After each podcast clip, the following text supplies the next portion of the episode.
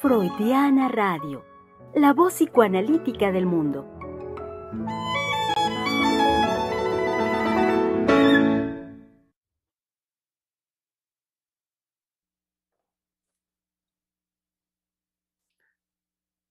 Qué paradojal eh, es el hecho, querido público, de cómo las guerras movilizan, movilizan enormemente a los seres humanos y movilizan no solo en la línea de, eh, como, como bien sabemos, de los desastres, de lo catastrófico que es un movimiento bélico, una situación de guerra, la destrucción que trae consigo, por supuesto.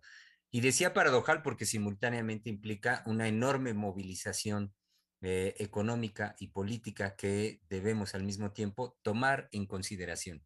Digo esto porque han de saber que ya antes de que, de que entráramos al aire, estamos ya aquí muy, muy metidos, muy calientitos en la conversación para el día de hoy. Y esto que, que, introduje fue porque al vuelo ya nuestra querida doctora Adriana Lozano venía introduciendo esta cuestión. Eh, no diré más porque por supuesto ahorita ella misma ampliará el punto que ya, que ya discutíamos fuera del aire, así como el resto de los colegas que ya estamos el día de hoy para continuar, con el tema central que tenemos desde la semana anterior, que saben bien es la sociedad de la queja. Continuamos en el desarrollo de este tema, por supuesto muy interesante, eh, y con una particularidad el día de hoy eh, a la cual nos convoca la doctora Heiser, y es que podamos también incluir dentro de este tema de la cuestión de la queja, de la sociedad de la queja, el lugar que tienen eh, dentro de esto aspectos tan importantes y hoy, por supuesto, sumamente sensibles como lo es la economía. La economía movilizada, eh, pues muy traída de arriba abajo actualmente en estos días, la economía, la política, la geopolítica, estos otros aspectos que muchas veces lo dejamos como, a veces los dejamos como en una, en un segundo plano por ser cuestión justo de la vida cotidiana, pero saben bien, aquí la doctora Heiser nos ha llamado siempre a que desde la cotidianidad, pero no de cualquier forma, nosotros podamos hacer esta conversación mucho más a fondo, eh, desde el punto de vista siempre desde nuestro, nuestra formación como analistas.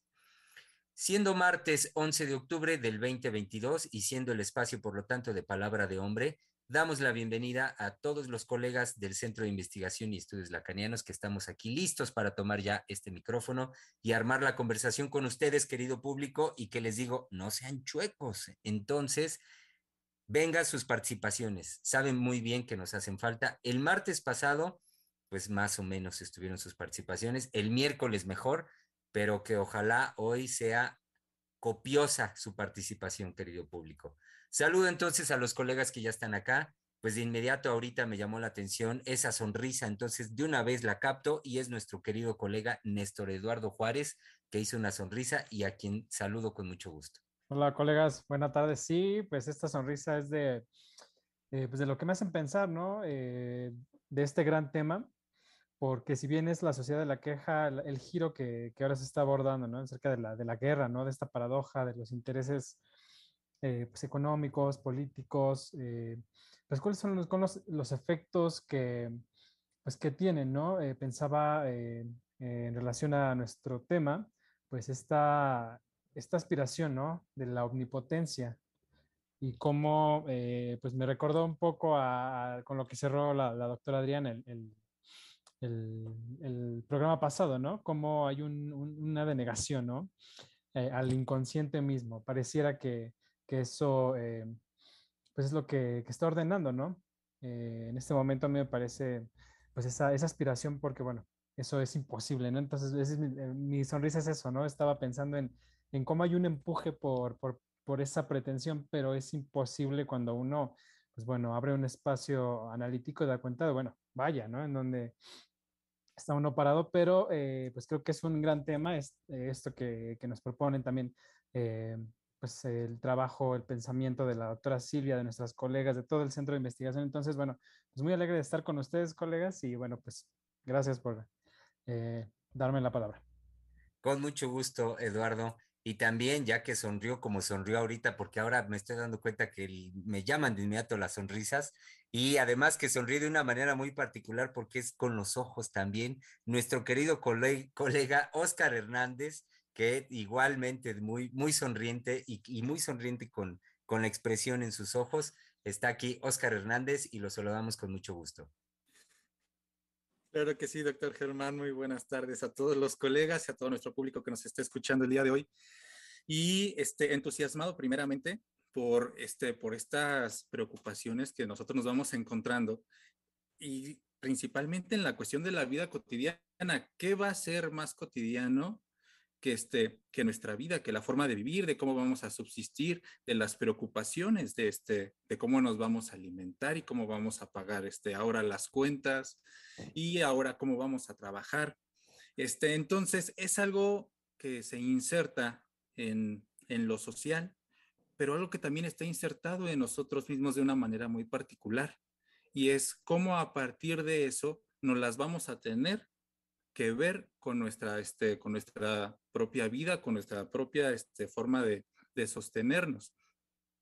Y es, este, es muy fuerte el, el, el tema, eh, sobre todo porque siempre las guerras van a tener ese impacto tremendo en nosotros.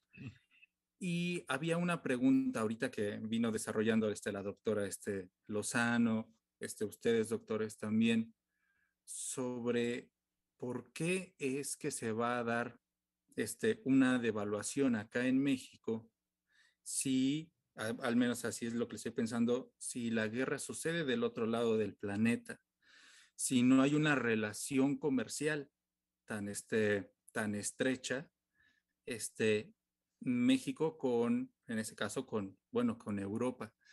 Pero yo creo que me quedaría ahorita en lo que igual los voy escuchando, me voy este, voy generando este, alguna idea, algún pensamiento también de lo que ustedes este, van compartiendo, pero sí me quedaría es cómo va, cómo vamos a afrontar esto que nos, este, que nos está aconteciendo y que les está aconteciendo también a nuestro público, que somos los que todos los días nos las estamos viendo con cómo vamos a subsistir.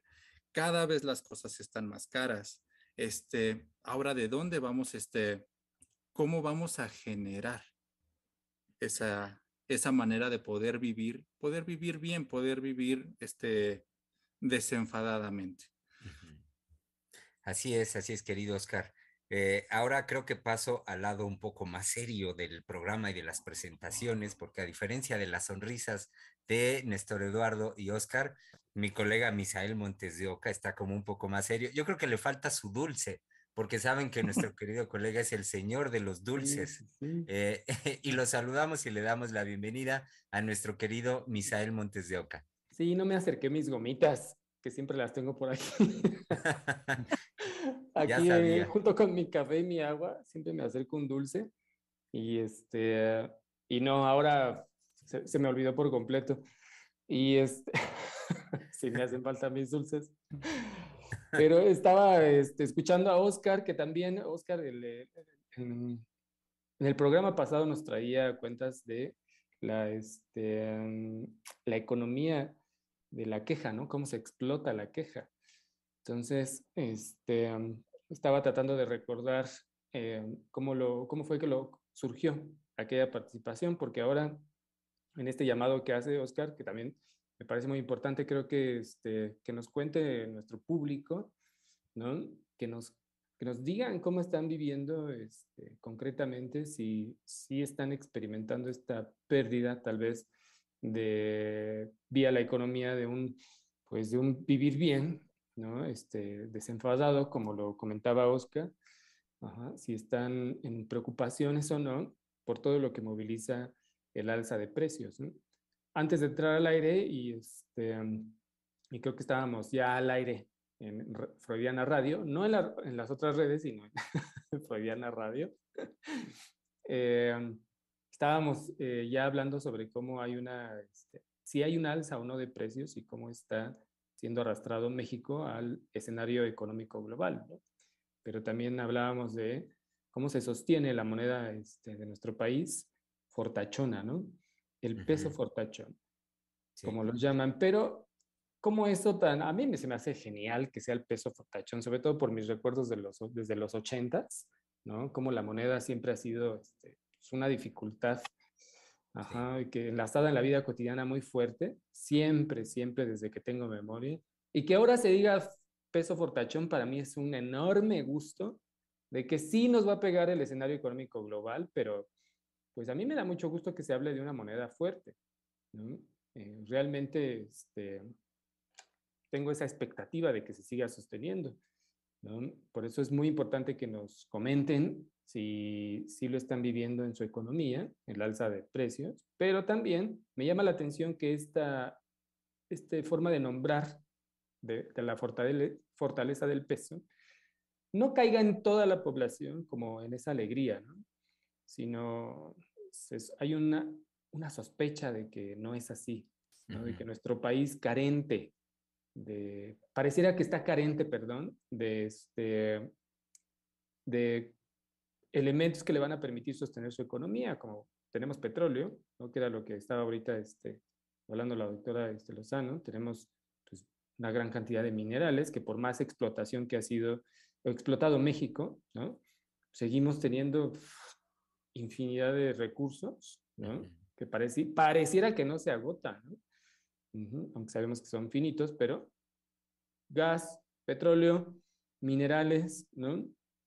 Entonces nuestra economía tendríamos que estar pues, verdaderamente excelentes, ¿no? Cosa que, que, tendría que darnos mucho gusto, pero me llama la atención eso, ¿no?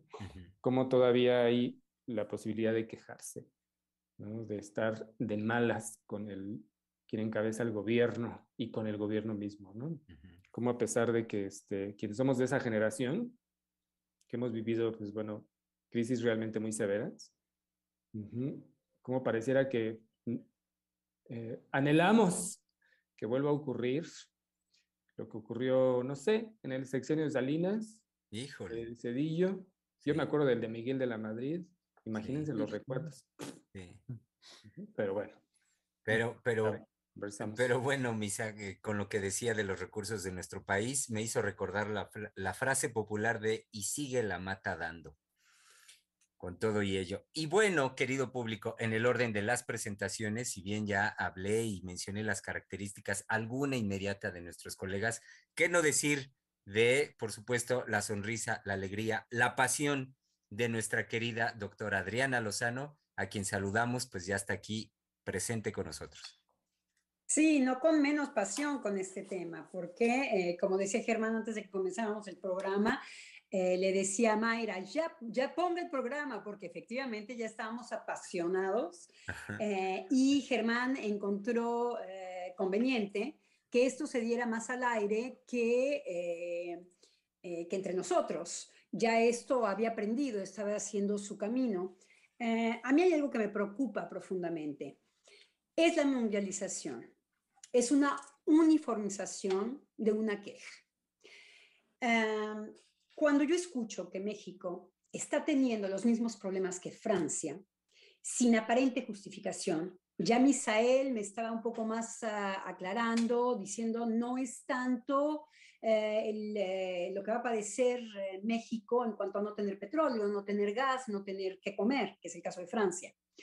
Eh, sino que eh, México es afectado por una economía en donde Estados Unidos es el que, marca el ritmo para los, para los mexicanos y que entonces, bueno, la economía gringa pues va a vender armas, la economía gringa va a apoyar a unos y a otros y México se tiene que alinear a, a esto. Entonces comencé a entender efectivamente, estamos, eh, estamos ligados los, los, unos con los otros. El problema es la opinión. El problema, bueno, no la opinión, porque la opinión generalmente eh, eh, se une para, para rebuznar, yo creo. Estoy pensando en Platón. sino los fundamentos de un pensamiento en donde empiezan todos a cantar la misma canción. A mí México me preocupa y me da muchísimo gusto estar en Francia ahora. Les voy a decir una, paradoja, porque eh, yo soy profundamente mexicana eh, y me doy cuenta que gracias a que estoy en Francia, me puedo preocupar por México porque yo padezco lo occidental, porque yo tengo algo de no occidental que jalé desde México, por supuesto, hasta mi encuentro con los europeos. Y por supuesto que tengo algo muy occidental, toda la parte occidental de mi educación en México. Entonces, eh, muchas veces quedo sorprendida de escuchar a los mexicanos ya casi sin originalidad, cantando las mismas canciones, diciendo las mismas cosas que se dicen en Francia, por ejemplo, y eso me preocupa. Me preocupa profundamente. Me veo yo a veces mucho más mexicana que muchos mexicanos eh, que están en México y que hablan exactamente igual que un francés podría hablar, por ejemplo, de lo que es México, ¿no? Y que yo soy mucho más, este, eh, perdón, viviendo en, Francia mismo. Entonces, yo estoy verdaderamente, eh, esto lo voy a ir desarrollando poco a poco. Pero escucho entonces que hay, hay, hay una, una, queja eh, generalizada. Me parece que la queja mundial que ha podido, eh, en francés se dice percé, que ha podido eh, finalmente uniformizar es la destrucción de la tierra. ¿Por qué? Porque si bien Freud decía es imposible educar, la pulsión no se educa, en vez de que nosotros pudiéramos, hubiéramos podido, eh, a partir eh, de, una iluminación con respecto a lo que es lo humano propiamente dicho, imposible de educar, entonces creado cuáles pueden ser las consecuencias de la no educación y poder hacer una invención en donde el lazo social pudiera ser más Em, agradable, más pacífico, eh, más los unos con los otros, se fue más definitivamente del lado de lo que es para el psicoanálisis la perversión. Ah, ¿A qué estoy haciendo referencia? A que antes de que destruyéramos la tierra, era eh, viva la pepa. Viva la pepa en qué sentido? En que no hay nada con la muerte, después de la muerte de Dios, no hay nada que se me oponga. Y en este sentido, y por supuesto, eh, es una pena creer que tenemos que institucionar a Dios. Hay que ver cuál es la posición de Freud con respecto a Dios. ¿eh? Un judío que no cree en Dios, dice, dice, dice Freud. Un judío que no, no aplica ninguna, eh, ninguna creencia ni ninguna misticismo con respecto a, su, a, a, ser judío, pero sí un judío, dice Freud. Entonces, cómo eh, a la caída de esto que no será tan amenazante, te vas a ir al, infierno, eh, todas estas cosas que nos frenaban, lo que viene es, es un, si yo no tengo ningún límite, pues voy del lado de no tener límite. Entonces, me parece que hoy la queja es, ay, chin, se está acabando la tierra que, la queja viene del lado del perverso. La queja viene del lado de decir, ay, chino, no puedo seguir destruyendo porque eh, pues ya no tengo que destruir. Porque si yo mañana me pudiera eh, eh, agarrar una nave planetaria y me fuera yo a otro, a otro planeta, no me cuestiono. Sigo dándole mata a, pues vas a ver cómo mi placer va a ser yo tener más que tú, y entonces poder destruir todo lo que está a mi alrededor y yo no sufrir de esa destrucción, de esas consecuencias que pueden tener mis actos. Eh, por ahí va la cosa, ¿no? Entonces, esta queja generalizada hoy es como el gran berrinche eh, de, ay, sí, pero ahora sí que no hay tecnología que me pueda seguir para que yo pueda seguir destruyendo, si yo tengo un lugar privilegiado, ver cómo los otros se revuelcan como, como mayates y que eso me dé placer. Ver que los otros no van a poder y que yo les haga, yo sí, yo sí, y además yo soy el que más contamino, además yo soy el que más consumo, además yo soy el que más puedo ir a destripar a alguien, quitarle sus pulmones, los riñones, los, y podérmelos operar, o sea, que muérete tú, viene un límite que ya estaba súper anunciado por Freud, no hay educación y si, y si no puede haber otra cosa que no sea la expectativa de creer que nos podemos domar como animales, entonces vamos justamente a insistir, al no límite lo que estamos viviendo ahora. Entonces, hay algo efectivamente que se ha vuelto como una única queja, que es, ay, chin, la tierra se está destruyendo, chicos. Aunque yo sea millonario, puedo estar muy loco, ¿eh? me puedo congelar. Me preguntaba un niño chiquito el otro día, bueno, pero es cierto que me puedo congelar y entonces que si me congelo me van a despertar en un mundo mejor. Le dije, no, todavía no hay esa. No hay, esa. Hay, hay millonarios muy locos, que están locos, que no saben que congelarse hoy mata sus células. Pero hasta ese lugar llega la locura. Creer que uno se puede congelar eh, esos que se congelaron ya están muertos. La, la verdad científica es que eh, sus células están muertas. Entonces, no van a despertar a, nadie, porque justamente eh, eh, el alma no está localizada en el cuerpo. Eso, justamente, quizá lo que está muriendo es nuestras almas, porque nos estamos generalizando. Y me, eso a mí me preocupa para México. Me preocupa muchísimo que en México hablen exactamente como hablan en Europa. Eh, y que eh, veo entonces que efectivamente hay un tejido propicio para probablemente, porque tampoco me gustan estas teorías del complot, un grande, todos se están poniendo unos con otros, de acuerdo, y entonces cuidado, porque tú no tienes ninguna participación, así nos va a llegar, y ahí viene entonces todo el pesimismo de tres que tienen el poder y nos tienen en, en las patas. No, ¿dónde soy yo responsable de esto? Esto es lo que a mí me parece mucho más interesante en dónde soy responsable. Y esta diferencia necesaria, en donde hay que hacer un espacio, un tal cual un alejamiento de, eh, de la opinión, lo que decíamos al principio, para poder pensar. Me parece que estamos pensando menos cada vez y que las amenazas entonces sin pensamiento pueden entrar de manera eh, mucho más eh, fácil, en terrenos mucho más ad hoc para, para poder aceptar, por ejemplo, que se organiza una guerra en Europa, un, poquito, un poquito más allá que Europa, justamente no es Europa, Ucrania. Ahí fue el problema, ¿ok? Entonces, un poquito más mm, cerca de los rusos, en un lugar en donde además, si, si se saben dos nociones de historia, eh, Ucrania, además, fue un momento eh, donde había eh, una disputa entre, entre, mm, entre dos capitales rusas, fungió como, como capital rusa. Bueno, tiene una historia, es un país muy grande, está el gas, en fin. No nos vamos a poner ahorita a discutir de geopolítica seguramente va a salir ¿eh? aspectos de, geopolítica necesariamente, pero eh, más allá de esto, eh, cuando hay este conflicto, efectivamente, veo que los resultados está dando el conflicto finalmente va a ser del lado de la austeridad. Efectivamente, quizá hemos caminado demasiado hacia lo perverso.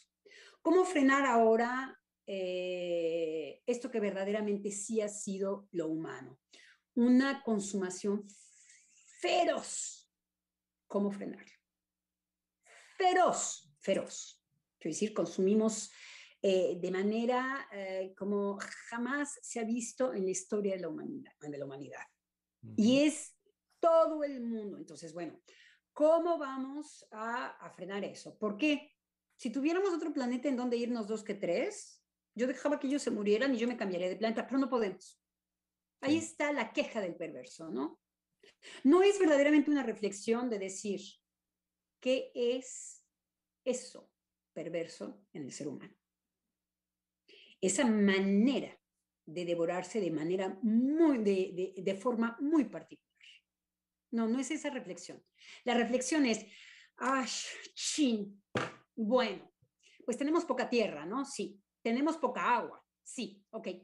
Bueno, pues tenemos que frenarnos. Hay así una queja de, ah, no puedo seguir con este empuje de eh, seguir eh, consumiendo, seguirme masturbando, seguir, eh, ya no puedo porque la tierra se está deshaciendo. Ok, ¿alguien tiene ideas? Pues no sé, pues enfermarnos un poco, ¿no? Un virus, ¿no? Eso es, eso es creer en mi complot. Yo no estoy tan convencida de esto. Pero cuando llegamos a que vamos a hacer una austeridad en México, casi como la francesa, yo dije, ¿perdón? Sí, en Francia no hay gas, en Francia no hay petróleo y en Francia, en Francia no, hay, no, hay, no hay aceite. Francia produce muy pocas cosas, depende enormemente, por ejemplo, del gas de Ucrania. Así, una de las cosas así, nomás para decir. No hay aceite, por ejemplo. Bueno, no hay, hoy están paralizados los coches en Francia, los transportes de los niños, eh, hay eh, unos transportes que no pudieron ir a buscar a los niños porque no tienen gasolina, hay una, hay una huelga al mismo tiempo. Mm porque eh, la Total, que es eh, francesa, es una, es una explotadora de petróleo eh, francesa, está ganando muchísimo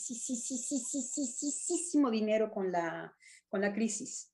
Entonces, el petróleo sube, ellos ganan mucho, eh, pero se vuelve inaccesible para los eh, consumidores en Francia pagar lo que, está costando eh, la gasolina.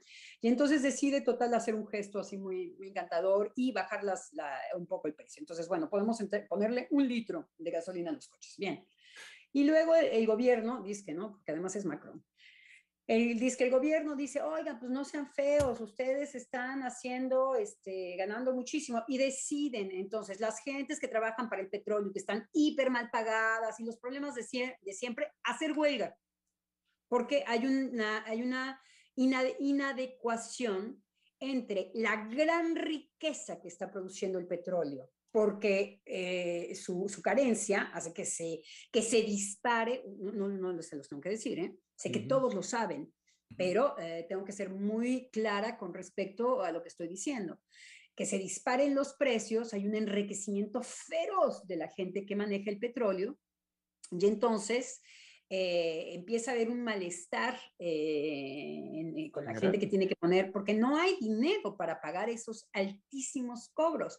Y entonces la revuelta está muy, muy a pedir de boca.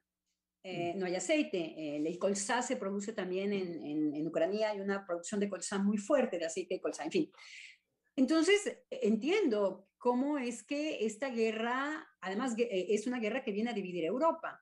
Por supuesto que los ingleses, los gringos, los francesitos, los, los, los, franceses tuvieron una posición más de chin, este, Rusia lo tenemos aquí, a Estados Unidos le da igual, como siempre, el pleito no se va a armar en Gringolandia ni en América Latina, se va a armar aquí, en Europa, perdón, estoy diciendo aquí porque yo estoy aquí en Francia. Entonces, se va a armar en Francia, se va a armar en Europa. Entonces, eh, pues para Europa, además, bueno, en fin, ya que ¿quién les puede decir? está, toda la amenaza de destrucción por parte de, de Putin, ¿no? bueno, de Rusia. Eh, está toda la tensión, al menos en lo que yo este, he podido revisar, ¿no? Eh, toda la amenaza de que este, se geste este, de que se haga, digamos, más grande, ¿no? Pero eh, creo, a lo que voy es que nada de esto está oculto también, ¿no? Es decir, tenemos toda la información a disposición, ¿no? Para poner unos más, otros menos, para ponernos, pues, en el humor que podamos. Me refiero a tener a disposición la información sobre la guerra la amenaza de la guerra. y la historia. Si no ubican la historia de la humanidad, no pueden entender ni soca lo que está pasando. Porque, ¿por qué no eh, Rusia hubiera dicho, ay, sí, ucranianos, este, vuélvanse todos europeos, no hay ningún problema, les hace un guiño y ya, ¿no? Chao, nenes. No, lo que estaba en juego es que era genial agitar eh, Ucrania, era genial. Eh, pero más allá del complot de estos, ay, China, el complot, es cómo efectivamente, en vez de cuestionar qué estamos haciendo en, estos terrenos, cómo estamos tan mal, se generaliza una queja. Eso a mí me preocupa. Sí. Se generaliza una maldita queja. la tierra se está destruyendo. Ok, no es falso. No es falso. Es inquietante, pues es que a quién no le inquieta, es por eso que, es por eso que hace un hoyo como un hoyo negro de antimateria, que entra, ¿quién puede contra la destrucción de la Tierra? No hay ni la tecnología para, para alejarnos de ella. ¿Quién no puede estar incluido en este paquete? Ahora bien, ¿por qué del lado del miedo? Allí es en donde la uniformización de la opinión es capciosa, se pretende eh, tener gente mansa y veo que la mundialización generaliza la opinión. No la gente que va y se pone una distancia, que dice, ¿sabes qué? Apago la tele, tararán, y me pongo a pensar. Inclusive me pongo a estudiar historia para saber en dónde estoy parada. Sí, Germán. Sí, ahí es, eh, Adriana, donde justamente opera lo que ya eh, hace rato recordaban del, del trabajo de Oscar, opera la economización de la queja y que nos lo, traía, nos lo trajo también el miércoles pasado, eh, Vale, la doctora Valeria, en cuanto a toda la industria que hay, eh, perfectamente ya bien echadita a andar, ya aceitada la máquina de capitalizar la queja. Entonces, efectivamente, si ahorita nosotros nos ponemos a merced de los medios masivos de comunicación, con el discurso que están permanentemente repitiendo, es para que todos estemos quejosos y deprimidos definitivamente y en ese sentido ocupando una posición estratégica dentro de la visión económica, que eso es lo Pero que... yo estoy hablando de otra cosa, eh, Germán. Mm. Estoy hablando de que todos nos quejamos de una cosa, la Tierra se está destruyendo. Esa es una queja general. Eso es inquietante. Yo no me estoy quejando de eso. Por ejemplo, me puedo inmediatamente salir del, salir del montón. Y decir, no, yo no sé qué consecuencias tiene, yo no soy, eh, yo no estoy exactamente en la degradación de la tierra. A mí me preocupó porque mi padre se preocupaba profundamente por esas cosas. Entonces me viene de otro lado. Mi papá decía que efectivamente los coches eléctricos, la basura en su lugar, eh, cosas así. Y a mí eso me gustó de mi papá, por, por enamoramiento a mi padre. Yo decía, ay, esto me gusta, este señor tan, tan simpático y tan chuchullo. Yo también no quiero que la, ay, mira la mariposita. Pero no por estas, no, iba a pensar en una majadería, no por estas cosas que se dicen que uno repite sin ni siquiera ir a osmear un poquito de qué va la cosa, la destrucción de la tierra, por ejemplo. Bueno, saben que se vienen ahora la amenaza de que se puede hacer lluvia artificial, o sea, se trae, se jala la nubecita. ¿Conocen, escucharon eso? Sí. Bien. Vean cómo es más la consumación, cómo es, en vez de poder establecer un duelo y decir, aquí son zonas áridas, bien, aquí nos sembramos, no, además el ser humano es genial, porque va y se roba una nube, a mí se me hace genial, pero cuando uno no tiene ya una posición infantil de te quité tu nube, uno dice, bueno, no, yo voy a tener que perder una serie de cosas de mi comodidad para poder tener un beneficio para mí también y para los demás y para los míos, en donde puede haber un lazo amoroso. Y para los míos, porque no va muy lejos, el amor no va muy lejos. Son, a ver, mm, este me gusta, este me gusta, este mío, este también. Y ya los dos demás, bueno, si mm, ustedes me caen bien, me caen bien, ¿eh? que les vaya bien, chicos. Bueno, mm. poder hacer, eh, sí, perdón. Sí, es que en cuanto, Ah, adelante, Oscar. Sí, y es que ahorita me hacía recordar, este, bueno, como esta, esta parte de lo que el doctor Misael venía diciendo de los últimos 30 años acá en México, que no ha sido este, muy diferente ahorita de lo que la doctora Lozano comentaba. ¿En relación a qué? En, ok, en cuanto a la generalización de la queja, este, principalmente a que acá en México hasta donde yo recuerdo, siempre se ha hablado de una crisis económica que, este, de cierta manera, acá este, en los mexicanos, eh, ya forma parte de nuestra vida. Ya decir que hay una crisis, ya es solamente este, renovar y, como quien diría, generar, este, generar resistencias, ser resilientes a aquella crisis, porque ya sabemos que año con año o no sube la gasolina, o no sube el gas, o van a, este, va a subir la canasta básica. Y por el lado de la violencia, pues de los últimos 20 años, que ha habido una, este, o, un principio precisamente de la guerra contra el narco, y cómo vivir en ese estado tan, tan angustiante, este, de, pues desde luego desde los seres queridos, desde la posibilidad de trabajo, desde la posibilidad de la seguridad. Cómo todavía va a haber algo que, que no está calculado, que todavía se va a imponer sobre todo eso que se nos este, que se nos está presentando, que se nos está presentando como una posibilidad. Ahí es lo que este, yo creo escuchar de, este, de lo que dice la doctora Lozano. O sea, cómo aunque todo, eh, todo esté puesto, todas las piezas estén puestas para decir, ¿saben qué? Tienen que hacer esto. ¿Por qué? Porque es algo que siempre va a pasar. Este, donde hay una apuesta o donde hay una posibilidad de apuntar de perder la propia decisión, de perder la propia responsabilidad, ahí es cuando uno puede decir, ¿sabe qué? Y eso a lo mejor ahorita como, como mexicanos lo podemos decir. Ok, podemos tener crisis, podemos tener una guerra contra el narco, pero no, hay algo más que yo todavía puedo salir adelante. Este, mm. Ahorita no lo puedo este, mencionar qué es, no lo puedo este, poner de manera concisa, pero es en esa dinámica, va a ser en esa, en esa manera. Ah, ufa. Es que se trabó un poquito. un momento. Ay, perdón. Ya, ya, ya, ya. No, o sea, pues todo va bien, iba muy bien. Ok. Este, ¿a dónde? Sí, ¿a dónde quedaron? Perdón. En esa dinámica. En esa manera, en esa lógica. Ah, ok, sí, ya iba a terminar este, mi, mi exposición. En esa dinámica de seguir adelante.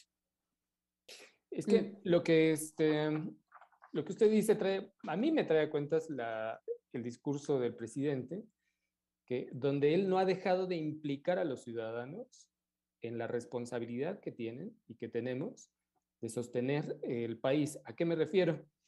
No es, eh, no se deja llevar por un discurso eh, de desamparo, sino que va incluyendo que sí, estamos en un escenario de violencia, en un escenario difícil económico, pero no es su discurso apaciguante. Y recibe toda la descarga violenta de tratarlo como un idiota, eh, como un pendejo, como un... Es decir, todos los insultos que se puedan imaginar y que, bueno, los hemos escuchado, al menos creo que todos conocemos a alguien o a muchos que odian al presidente. Pero es, creo que va en este sentido de la perversión que se nos trae a cuenta la doctora este, Lozano, de cómo es eh, en, México ahora la queja, no, eh, em, en lo que venía diciendo Oscar, que tenemos un escenario muy difícil de transición, no solo de transición de poder, sino realmente una, un esfuerzo de transformar justamente estos, estos más de 70 años de, de una este, dificultad económica y, en fin, todo lo que ha sido México en 70, 80 años. ¿no? Pero que ahora el revertir eso es la queja con no me quites ese escenario, ¿no? Y si tú me estás implicando a mí como ciudadano que este, yo puedo hacer algo en contra de eso, ah, no, no, no. A mí déjame donde estoy y donde he estado, porque eres tú quien lo tiene que resolver y quiero ver cómo te deshaces y cómo todos te vamos a deshacer mientras tratas de resolver lo que en México no se ha podido resolver. A mí déjame, es justamente, disculpen que, insista, pero eh, eh, no sé si ven que la queja, en realidad, ¿de qué me quejo? De no poder seguir haciendo pedazos la tierra. Exacto. Yo no, no me quejo de, de, la austeridad. De lo que me quejo es de no poder seguir chinga y jode. Eso es de lo que me quejo. Porque ¿cuál fue el único límite de los poderosos? ¿Que la tierra no los iba a soportar? y que están vivos todavía, porque además hay dos, tres cínicos que dicen, yo ya viví Trump, a mí me queda poco, yo me sigo bailando igual, porque los que van a padecer la tierra hecha pedazos son los que vienen atrás, yo no. Entonces él pues va a seguir consumiendo, ¿qué les puedo decir? Si mañana se puede hacer un castillo como casa, lo va a hacer. Él no va a ver eh, las consecuencias y el desastre de ese nivel de, de, de consumo. Ahora, ese nivel de consumo solamente es la muestra de otra cosa muy humana, que es lo psíquico. Solamente ese nivel de consumación, de eh, consumo, perdón, de consumo, lo puede llevar a cabo un humano. ¿En qué sentido? Si bien un parásito se puede terminar su propia comida, el parásito no lo sabe. Nosotros sí lo sabemos, porque el saber es de los parlantes, como dice Lacan, de los que hablamos. Somos los únicos que podemos ser cínicos y canallas. El otro es una consecuencia, además se pasan a otro organismo que, está lado, generalmente. Porque es muy impresionante ver, por ejemplo, una plaga, en una planta. Dicen, pero se está terminando la planta, ¿de qué va a comer después? ¿No? El ser humano se parece mucho a la plaga. De hecho, se, les, se, les, se, se, nos trata de plaga. Eh, con ese nombre eh, como plaga, ya pasándolo ya al lado humano, pues sí, la única plaga que existe es el humano, el otro no es plaga, por con toda la descripción de lo que es una plaga. Eso solamente es propiamente humano, porque consiste en que y que y que eso es lo que no ocurre en las fronteras de lo que no es humano, en lo otro, en aquello que no somos nosotros. Entonces, la queja no está del lado de, ay, es que la, la, la, mariposita tan bonita y, y, tan lindo, porque pues esto vale la pena, aunque yo ya no exista, pues nada más por pensar el placer, no, no, no, no, no va de ahí, es, no, lo que yo no soporto es no poder seguir matando mariposas. Y que eso es lo que no se cuestiona. Simplemente hay mecanismos hoy de angustia de castigo y entonces de una insatisfacción hipócrita brutal, lo austero, las economías austeras. Lo austero en la economía simplemente afecta a la clase media y a los pobres, no afecta a los ricos. Ese es el problema de la austeridad. Y que ahora es que dos que tres eh, clases medias y pobres que saben que no tenemos de otra, porque si no a nosotros nos va peor justamente que a los ricos, aceptamos la austeridad. Pero si es un aceptamiento desde ese cinismo, no desde un cuestionamiento, decir, bueno, eh, eh, ¿qué es este rollo que nos traemos? A ver, se muere Diosito Santo Poder y entonces el infierno ya no está y nosotros vamos con todo, vamos con todo, esa es nuestra satisfacción, porque ni siquiera lo estoy haciendo a la, a la, analítica, sino cómo vamos a aplastar las otras satisfacciones. La satisfacción de saber, la satisfacción de tener un límite, la satisfacción de poder eh, gozar, porque se goza, de que la ley me beneficia. Son grandes satisfacciones. Eso es lo que se ha aplastado. Eso es lo que parece que nosotros padecemos de eso. Mentira, de no consumir. Mm. Cuando uno anda estudiando, eh, que muchas veces es mi caso, ¿ok?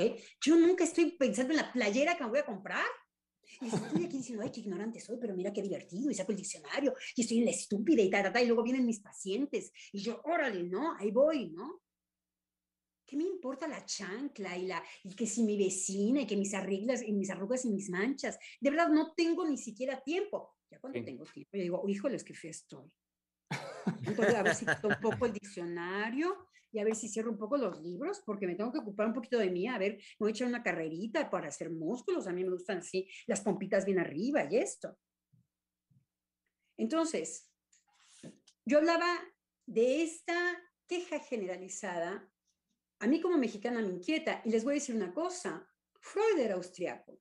Mi sueño es hacer algo del psicoanálisis que tenga que ver con, con lo mío mexicano, ya no pensar como occidental, sino con estas características que me da lo, mexicano. Eh, yo tengo mis teorías, no, no los voy a aburrir con eso, pero eh, cuando, cuando se proponen todos los, los, los, los, coloquios y los no sé qué de psicoanálisis, yo digo, mm, en México no es lo mismo, el inconsciente eso es, está visto, eh, los mexicanos no hemos producido pensamiento con respecto a esto. Es lo que yo más sueño. Ya no, eh, ni Jacques Miller, ni la escuela de Palo Alto, ni Argentina, ni pensar, decir, ¿qué desde, desde lo mexicano? y entonces cuando escucho esta mundialización que digo, perdón, igual en México que en Europa, pero ¿de qué va a sufrir México? Porque espérenme tantito. Ustedes tienen petróleo, ustedes tienen gas, ustedes tienen maíz, ustedes tienen... ¿Qué es lo que...? Aquí, se nos, aquí ya nos agarraron del cogote. Toda la organización sirvió para dividir a Francia. A, Francia, perdón. Híjole, ya me salió lo chauvinista francés. que no soy. Europa. Hay una, una, una cosa, un, una, eh, hacer una una nota sobre el, México y el psicoanálisis. ¿no? Aquí lo genial en México es eh, una parte de lo que he estado este, recorriendo sobre la historia, es cómo entra por el lado del derecho y de, la, de la magia y del arte. ¿A qué me refiero? Cómo eh, sin hacer, por ejemplo, grandes coloquios, es cómo se permitieron los artistas que el psicoanálisis, sobre todo la obra de la interpretación de los sueños, y la interpretación que Freud proponía en relación con la, con la cultura y con lo que un ser humano produce en sus sueños, eso se ve este, plasmado en todo el surrealismo. pero eso empujó la cultura mexicana. ¿No? Este, no nada más, me refiero a, estoy haciendo referencia a esa época. Y por el lado del derecho, que fue uno de los primeros contactos que se hizo con Freud, de un abogado mexicano, es poder eh, tener un conocimiento sobre el crimen, los motivos del crimen. Entonces, no ha sido cualquier cosa el contacto que México, México ha tenido con el psicoanálisis. Eh, lo que es, a mí me ha llamado muchísimo la atención es que no requieren, eh, no se ha dado este, lo que usted decía, estos escenarios de estos grandes coloquios, pero sí existe, sigue existiendo como una me refiero a la época antes, antes de los ochentas, cómo se, se dio este contacto con, con esa posibilidad mágica de interpretar la realidad. Y que Freud tenía ese conocimiento, ¿no? De, bueno, ¿cómo puedo descifrar mis sueños? Mis sueños que me, me dicen algo que yo desconozco, pero más empujado a la magia de un, de, del conocimiento de un destino, ¿no? Y eso en México es, bueno, este, ¿quién aquí no ha vivido cualquier tipo de religión o cualquier tipo de creencia mexicano, como mexicanos, ¿no? En, tratar de descifrar y aprender justamente lo que me aqueja. ¿no? Si en un sueño voy a tener la respuesta a todos mis malestares, ¿no? incluso a mi economía. Entonces, bueno, eso nada más quería hacer esa, este, breve nota, porque creo que en México, bueno, creo que cada país puede decir que es tiene un, lugar privilegiado con el psicoanálisis, pero, híjole, yo creo que México, eh, en todo el empuje que recibió por parte, es decir, cómo lo tomaron para transformarlo en arte, me refiero al psicoanálisis, está, eh, es otra cosa, definitivamente, ¿no? Y eh, pienso en lo siguiente, retomando también con lo que nos viene señalando Adriana, a mí me, lo tomo así como un señalamiento cuando nos insiste ahorita en la mundialización, la mundialización que caigo en cuenta que cuando comenzamos la conversación previa a, la entrada al aire, pues eh, las opiniones que empezábamos a vertir, lo que yo empezaba a decir al respecto de la situación actual económica, política, geopolítica, eh, sí es un señalamiento muy importante el que me haces en el sentido de, este empuje hacia la mundialización, porque entonces dejamos de mirar lo particular, por supuesto, de cada uno de nosotros y de cada nación. Y lo, lo ahorita lo pienso por lo que también ya hace rato Misael eh, señalaba, de lo que representa, al menos para mí como mexicano, tener un presidente como este, que es un sujeto que insiste diariamente en señalar y reconocer la particularidad de México, del ser mexicanos, de la cultura, de todo lo que ello implica. Y por lo tanto, eh, a lo que voy, Adriana, con este señalamiento que, me haces en, cuanto a la mundialización, es eh, parar un poco toda esta inercia y sobre todo la inercia informativa y decir, espéreme, espéreme, espéreme. A ver, por supuesto que hay una situación mundial que, eh, que al decir mundial nos convoca, que tiene que ver con un conflicto bélico en un par de naciones, una de ellas muy importantes, y esto jala a las otras muy importantes, y es algo de lo que no podemos estar ajenos, sin duda. Pero el, el señalamiento que me haces es el parar con toda esta inercia de comunicación para poder entonces más bien preguntarme, preguntarnos cuál es la situación cotidiana de mi economía, de, de mi producción, de eh, lo que decía Misael tomando el discurso del presidente, de mi, mi lugar, mi compromiso, mi responsabilidad en la, en la construcción de la circunstancia en la que estamos, de en la que estamos primero en el espacio muy concreto que habitamos como país, como nación y en el mundo. Entonces, y cómo cada uno, pero verdaderamente cómo cada uno jugamos en esa política. Ya hace tiempo la doctora Heiser nos trajo un temón nos, señaló algo muy importante en el sentido de eh, decir lo siguiente, todo acto de un ser humano es un acto político, todo acto es político. Entonces, si no, eh, si no dimensionamos realmente eso de raíz, eh, ahí es donde tomo el señalamiento de la, de la doctora Lozano, de, bueno, pues estamos borregueando, repitiendo la, información mundial y, y, también nos montamos en la ola de la queja sin que cada uno de nosotros realmente analicemos eh, la particularidad de mis actos y de cómo juego en la situación económica actual. Sí, saber que el enajenamiento, uno tiene que ser partícipe del enajenamiento. El enajenamiento se para cuando uno se aleja. A mí me sucede cuando estoy muy inmersa en cosas del psicoanálisis. Cuando estoy eh, eh, con los colegas eh, del psicoanálisis, con los, inclusive yo dejé París. Ay, qué bien me hizo, santo Dios. ¿Por qué? Claro, porque hay un enajenamiento de estar sin ninguna distancia, entonces en donde efectivamente el vacío vuelva a hacerme reflexionar y vuelva a hacerme sentir desde, desde mí, porque el vacío siempre nos lleva a, en su, en su problemática de no poder responder, no de poder responder. La enajenación, eh, por un lado la hay otra enajenación, la del miedo. Porque eh, me parece eh, que Misael nos decía que la doctora hablaba eh, de una economía depresiva y que la felicidad del sujeto se la va a estar jugada. Algo así decía la doctora. Sí, sí, sí, que este, como la, si por la, el alza de precios que, está, este, que hay, em, el retornar a nuestra a la vida cotidiana después de la pandemia, de la pandemia, que todavía estamos en esa transición después de la pandemia, eh, iba a ser en una pérdida del gusto de regresar por no tener ese disfrute de poder adquirir los productos que queramos, ¿no? Y como decía, este, me gustó mucho la expresión de Oscar y que podamos estar eh, en ese desenfado mm. en este retorno, ¿no?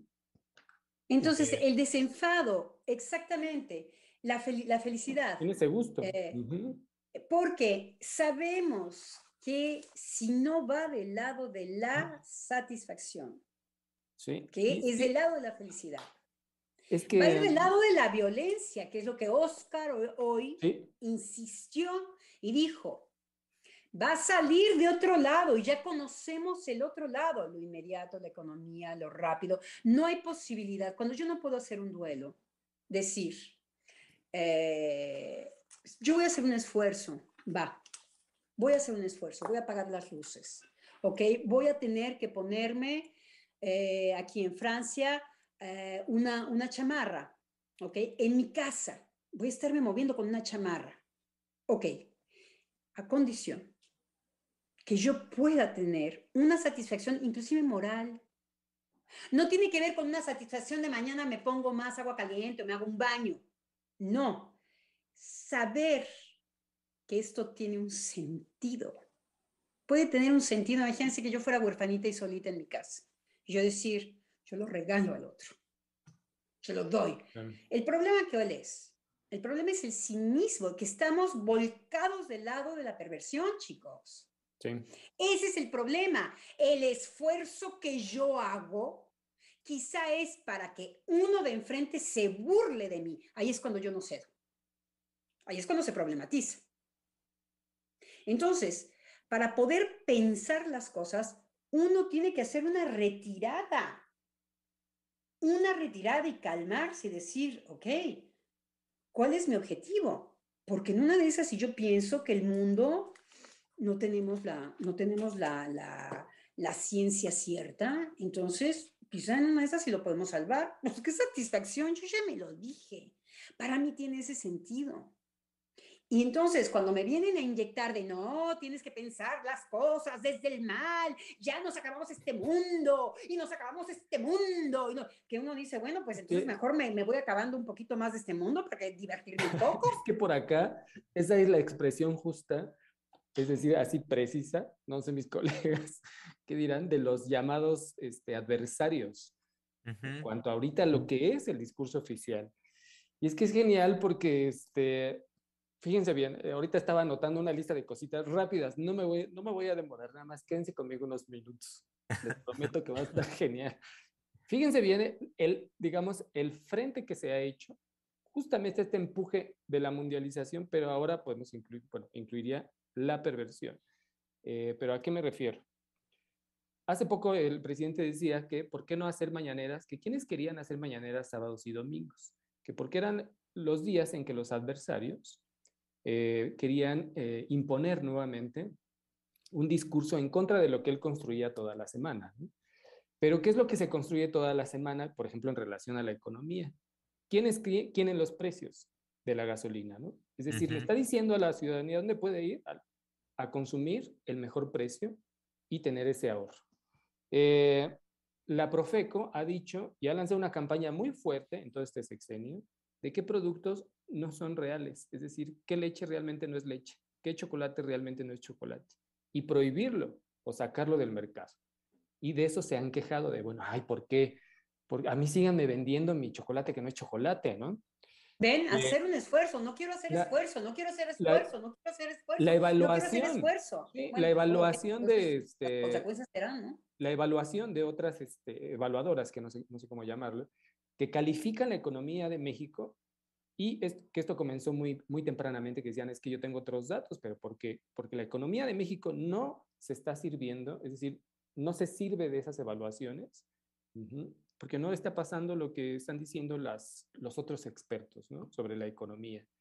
Escuché a un experto hablar de por qué hay la idea de que en México la inflación sí está consumiendo este, el bolsillo de los mexicanos. Y él decía, no es verdad. Si la comparamos con la, la, economía de Estados Unidos, sí en México ha subido un 100%, digamos, los precios, pero en Estados Unidos ha subido un 200%. Uh. Pero no es justa la comparación porque las condiciones económicas de Estados Unidos son otras a las de nosotros.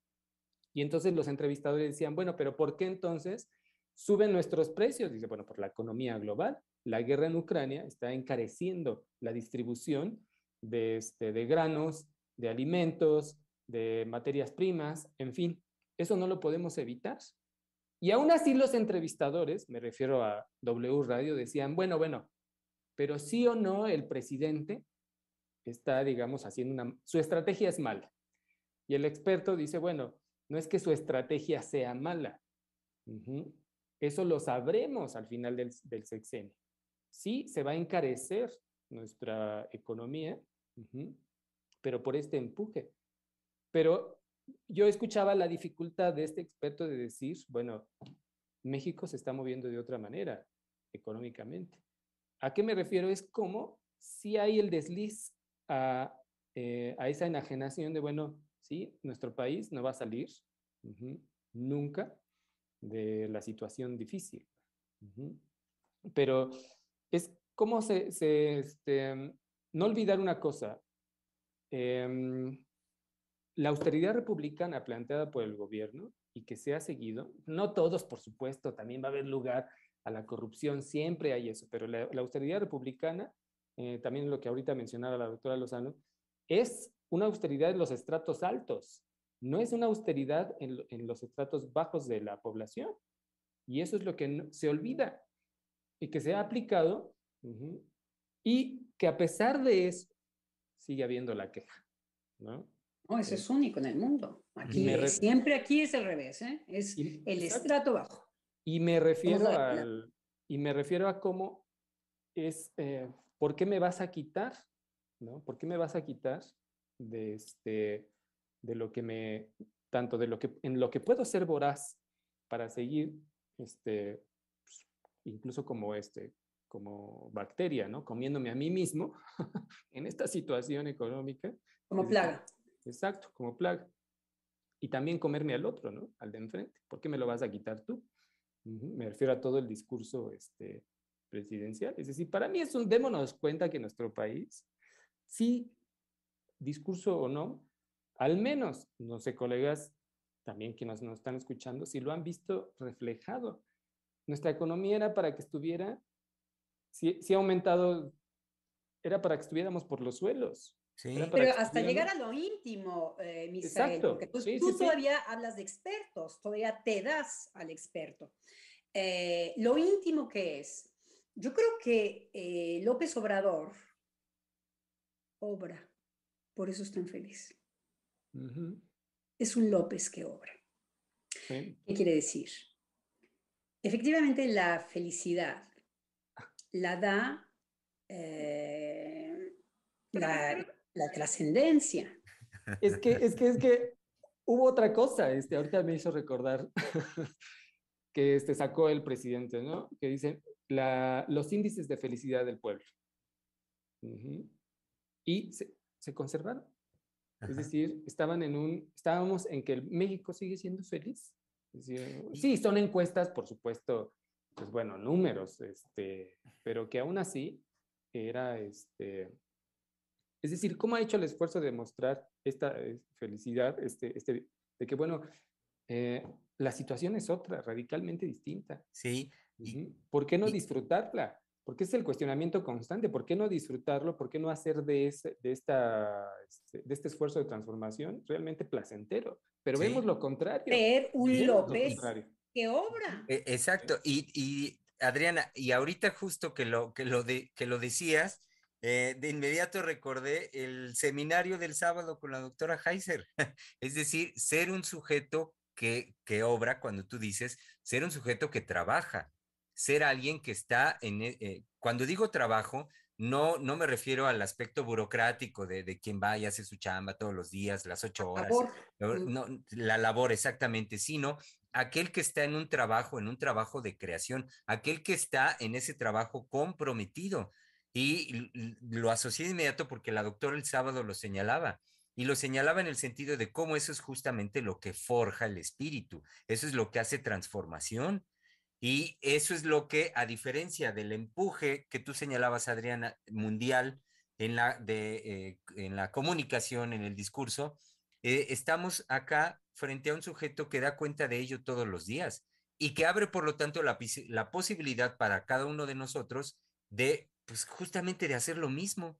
Es decir, de cada uno en su, en su trinchera, en su quehacer, en su trabajo, abocarse a la posibilidad de ello. Y como decía ahorita Misa, incluso de disfrutar. Cuando tú señalabas hace un momentito, Adriana, sobre cómo en México sí no llega a lo íntimo, pensé en el ejemplo que nos dijiste hace rato, hace unos minutos. En México no estamos en una situación de no poder comprar la gasolina o de tener que medir así con, con meticulosamente cuánta gasolina, cuánto vas a consumir, cuánto esto. No, francamente no estamos en esa situación.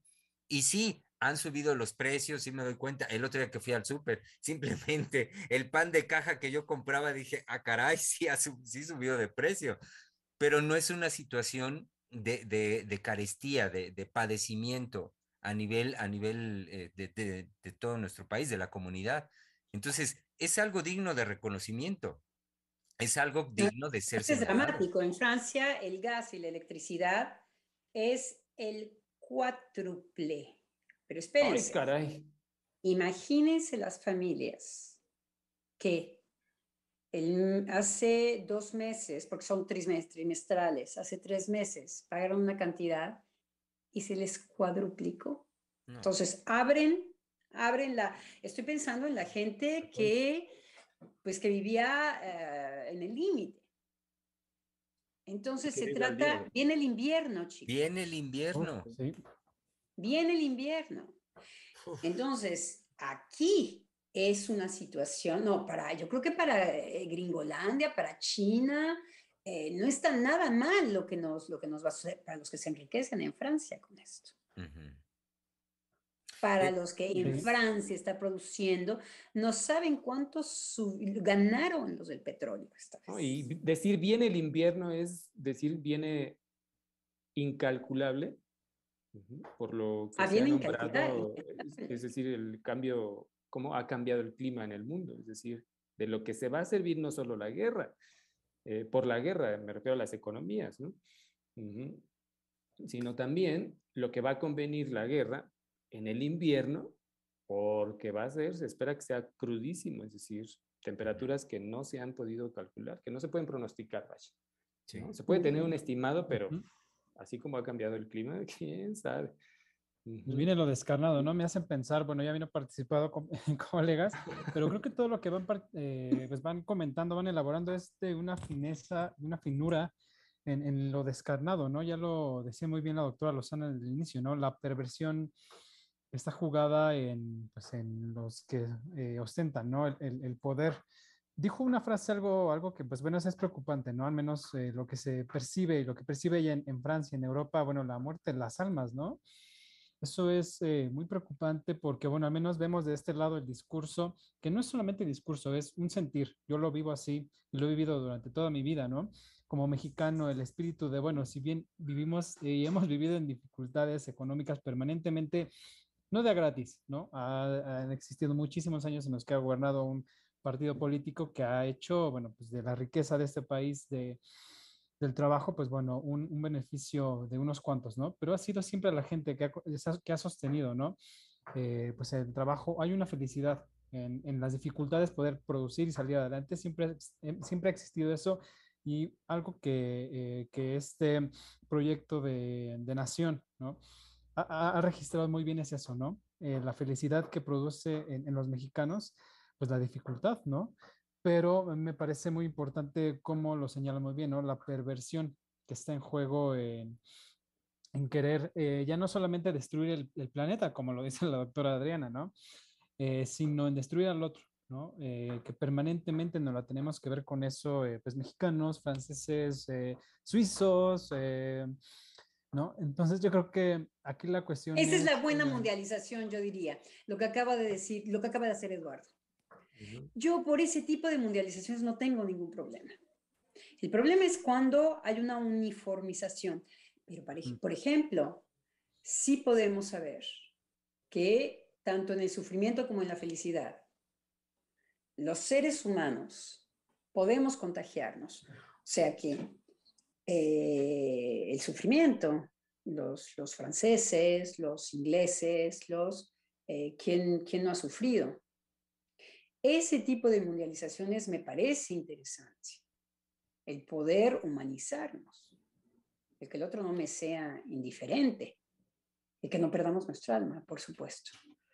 Y que eh, para mí no tanto es el realismo mágico, lo mexicano, em, yo no tengo esas características, yo no soy, eh, eh, no tengo lo mágico mexicano. Eh, ahí me parezco más a lo cartesiano de los, de los franceses. No, yo lo que tengo en lo mexicano es justamente un tipo de felicidad muy particular. Y el estado de felicidad, eh, que es agridulce en México, porque por eso hacemos las eh, telecomedias como son, o un mexicano puede pasar eh, a reír y a llorar, uh, a hacer canciones rancheras. Esa es mi fibra. Yo estoy tocada, eh, que es lo que por supuesto vino a hacer contraste con estos occidentales. Ah, yo ahí no me identifico con el occidental. Eh, no, me, no, me, no me apego uh, mucho cuando se habla de machos. Yo digo, macho, ¿qué? Bueno, es que tú conoces siempre tengo una cierta distancia. Me siento muy mexicana con respecto a eso.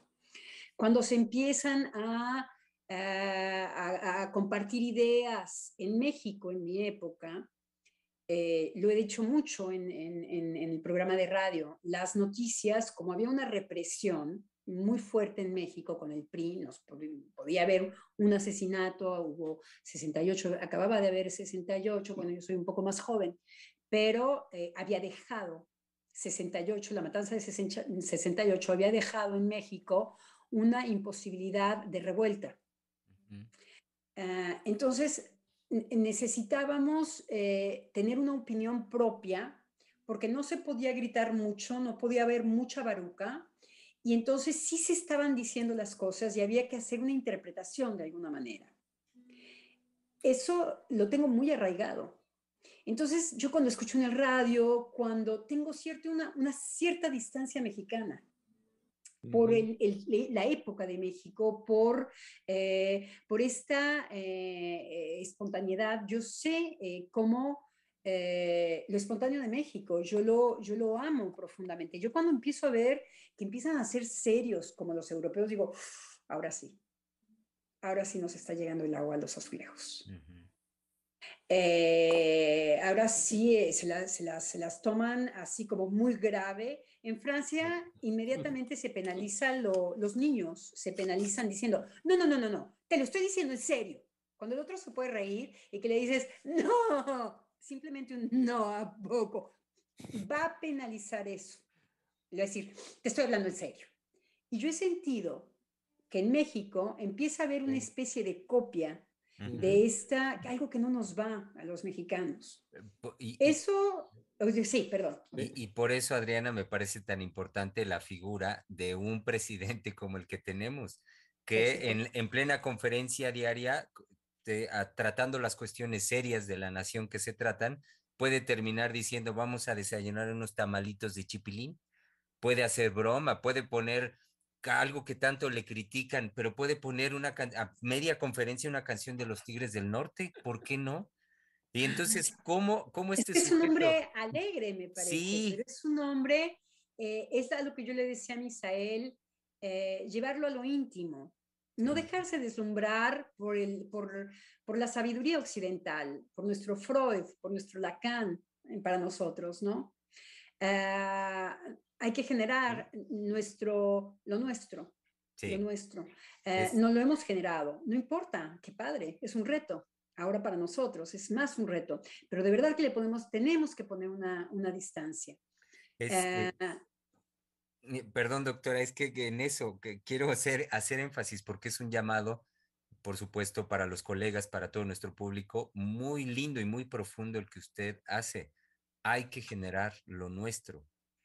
Este, definitivamente es un, es un llamado muy importante haciendo hincapié de esto, eh, de esto que, de este llamado que nos hace doctora, lo hago también ahorita porque estamos prácticamente sobre el tiempo ya de la emisión para cerrar, pero tenemos también los comentarios de nuestro público. Entonces, quería enfatizar en lo que nos dice porque me parece muy importante y, por supuesto, darle lugar a nuestro público para que los escuchemos, porque los llamamos y cómo que no los vamos a escuchar después.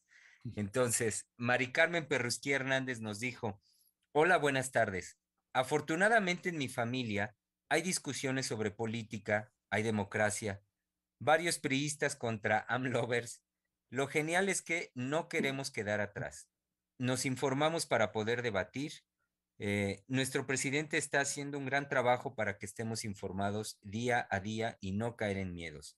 Información amarillista tendenciosa que crean los noticieros convencionales. El presidente nos da la confianza de que somos un país que siempre ha sabido salir de todas las crisis. También nos escribió Sonia Vargas y, que, y nos dice lo siguiente, qué apasionante programa, doctores. Recordé que en algún programa nos decían que la queja es una demanda que exige un encuentro con el otro. Sin embargo, aceptar eh, el despojo de esa posibilidad al adherirnos a quejas generalizadas y comercializadas, es una renuncia a hacer de la queja una creación. Sí, qué, qué, puntual lo que nos dice Sonia. Alma Alegría nos dijo lo siguiente, justo eso platicaba con mi marido al respecto de la guerra, que nos toca de manera personal y local. desde mi propia familia, mis relaciones personales, mis relaciones de consumo, de mis gastos de todos los días. Saludos. Otro comentario de Sonia Vargas que nos dijo, personalmente se siente el recrudecimiento del alza de precios, pero no se siente un abandono como en los anteriores gobiernos que hasta ahora había conocido. Mm. Y eh, el último comentario que tenemos el día de hoy nos lo hizo Mari Carmen Perrusquí Hernández diciendo, me gusta mucho el decir de nuestro señor presidente. En la mañana contestaba una vez más, ¿para qué las mañaneras? Él contestó, la revolución de las conciencias, entre otras cosas. Y bueno, decía hace un momentito, fue ese el último comentario por parte de nuestro público Radio Escucha y bueno, estamos ya sobre la hora de término de esta emisión, desde donde eh, convocamos, eh, los convocamos, querido público y colegas, a que continuemos el día de mañana, miércoles. Tenemos una cita y saben bien que la cita es para volver a pensar. Poniendo el psicoanálisis al día, volvamos a pensar mañana este este tema tan importante, la sociedad de la queja, la eh, mundialización que hoy nos señalaba la doctora Lozano, donde se uniforma el sentir, el pensar de todos los seres humanos. Entonces, em, pues no se lo pierdan. Mañana continuamos con ello en este su espacio de la conversación. Freudiana Radio, la voz psicoanalítica del mundo.